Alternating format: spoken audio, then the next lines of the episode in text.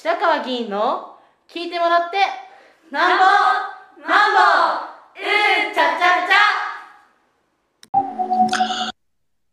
ございます。今日はあー9月のお27日火曜日です。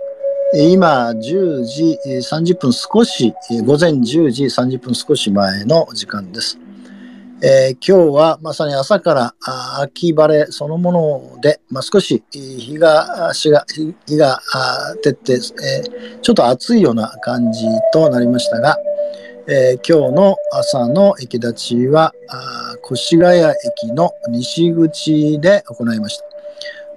えー西口は、まあ、7時ちょっと前から始めて8時半まで行いましたが、えーっとこの越谷駅西口はあ大きなあスピーカーで、え1時間半特に9月議会中でして明日あ最終日になりますので9月議会の焦点や争点などについて、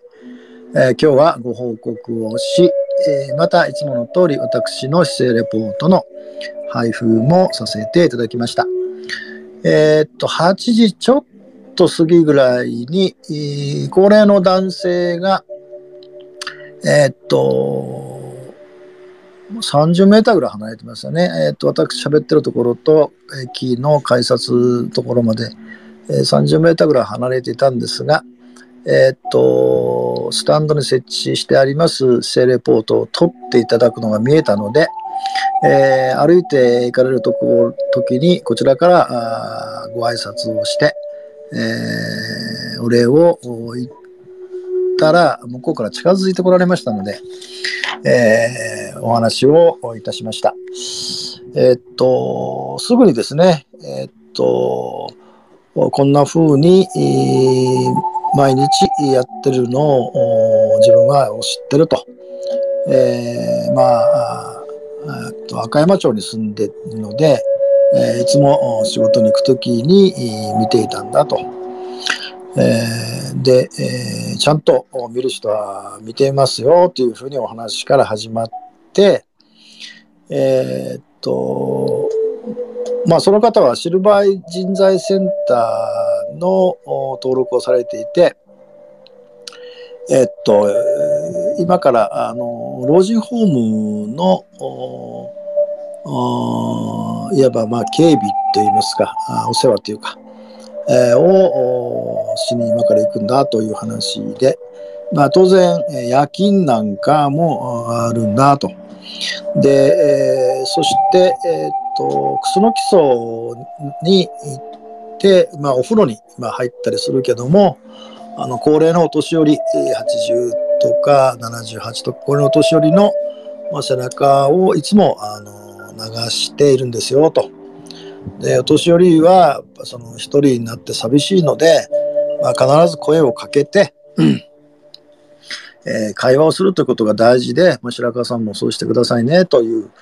とにかく声をかけて、えーくださいねという話をずっとされました。で、その、老人ホームの仕事が終わった後に今度は、八坂の地区にある公園ですね。公園の清掃、これも同じくシルバー人材センターが委託してるんだと思います。そこで清掃をしていますよということでした。で、お年を自分で、あの、小柄の方でしたけど、79歳とおっしゃって、あ、随分元気ですよねって、全然そう見えませんと言ったら、まあ、1日1万5千歩ぐらい歩くんだと話からですね、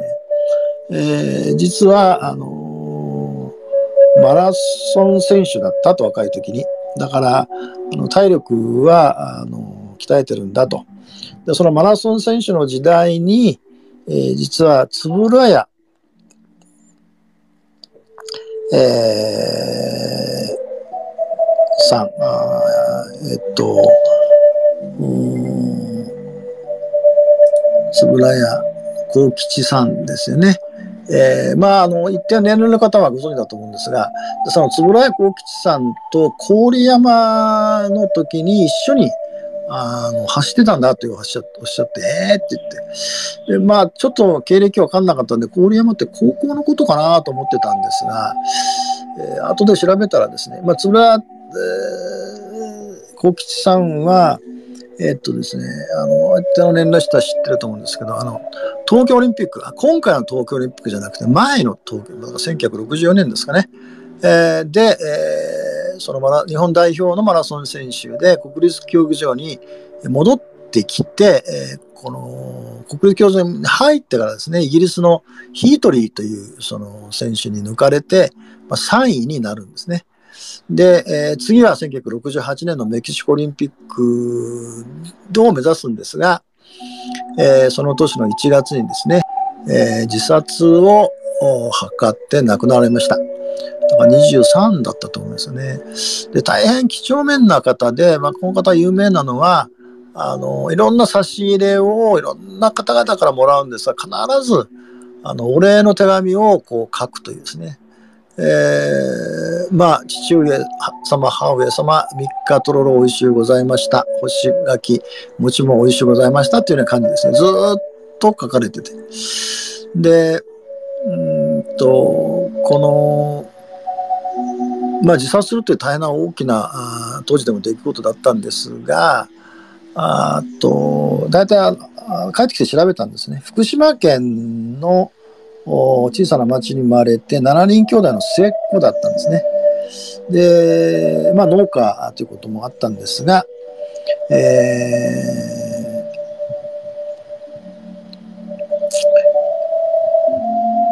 えー、すごくあの、まあ、あの砂川、須賀川市立第一中学校というところを経てですね、えー、福島県立須賀川高等学校に進学するんですが、あの2年生の時にですね、えー、駅伝の練習に参加して、それがまあ陸上競技の、なんて言いますかね、えー、入り口となって、えー、駅伝大会で記録を残して、えー、で、インターハイなんかのも出るんですが、その後ですね、えー、っと、自衛隊、えー、ここが自衛隊が郡山の駐屯地、まあ陸上自衛隊ですけど、駐屯地に配属されて、まあだからこの時に今日お会いした高齢者の方が、だから79歳とおっしゃって、まあもちもちろんその、円谷選手が生きてれば79歳ということなんですということで、えー、お話をしました。えー、まああの、自殺した原因いろいろ言われてるんですけど、えー、自衛隊の体育学校の校長の応募とか、あそれからその応募に関係した旗のコーチの更迭とか、それからまあ婚約者、自衛官の婚約者、よしこさんという方と結婚式の日取りまで決まるんですけども、あの、よしこさんの申し出で、まあ、その結婚が破談になるというようなことに含めて、あの、椎間板ヘルニアとかですね、アクレス腱断裂という故障をしてしまって、えー、なのに、まあ、メキシコオリンピックで、えー、上を目指すっていった国民の約束みたいな呪縛がずっとあって、まあ、それに耐えかねてですね、えー、まあ亡く、亡くなったと言われる方です。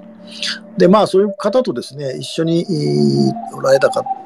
と今日お会いをしたんで、えー、もう本当にお元気なこう状況でした。で、あの、まあ、その79歳ですが、あの、何度もですね、えー、一人暮らしのお年寄りが、あ高齢者の方には声をかけてあげると、声をかけてあげるってことはものすごく重要だから、あそれを自分もやってるし、えー、白川さんもやってくださいねと。で、まあ、これだけ、えー、長くやってると、あの、選挙の時に、えー、ああ、そういや、あんな真面目な人がいたんだって言って、えー、投票をするし、えー、ヘッドホンマイクで、えー、やり始めたのもあなたが初めてで、今いろんな人がやってるけども、そういうことで、えー、っと、真面目にやってこられたっていうのはみんな知ってるから、みたいな話を、まあ、随分されて。まあ、あの、そういう方がたくさんおられるんだと思います。私が知らないところでですね。で、えー、っと、まあ、あの、要するに地元も長いので、えー、いろんな友達もいるから、あの、名刺持ってるんだったらくれと言われたんで、まあ、名刺を3枚ほど渡して、えー、宣伝をいただくことになりました。えー、結局のところは、あのー、やっぱし継続して、えーえー、一つのことを実直に行っていくということを、まあ、評価をいただいている方がたくさんおられるんだなと思いました。えー、まあ、私もですね、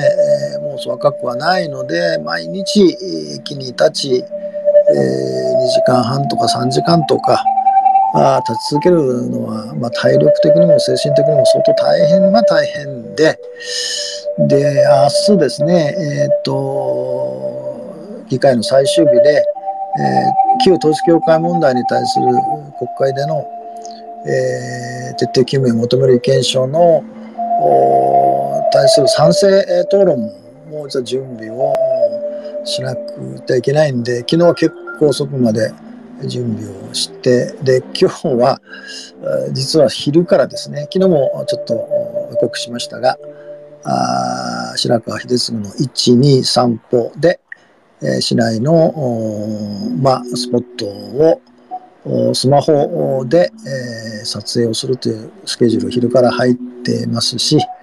それから夜の7時半からですね、え、始まりの縁側というですね、えー、春日部の市会議員選挙に出て残念ながら落選しましたが、吉田理子さんが中心となって、えー、まあ行っている、なんていうんですかね、社会問題とか個人の問題を一月に一回話し合うというようなことをずっとやってて、でそれがまあ今日7時半からあるんで、えー、今日も日程は詰まってるんですが明日の10時からの市議会本会議場は決まってますのでちょっともう一度ですねこの意見書の賛成討論を見直すようなことも必要なんで今日またちょっと夜遅くなってしまうかなと思いながらあ思いながらですね、え、先ほど79歳の高齢男性の方の言葉をかみしめて、まあ、また一日、えー、頑張ろうというふうに思った朝でした。以上です。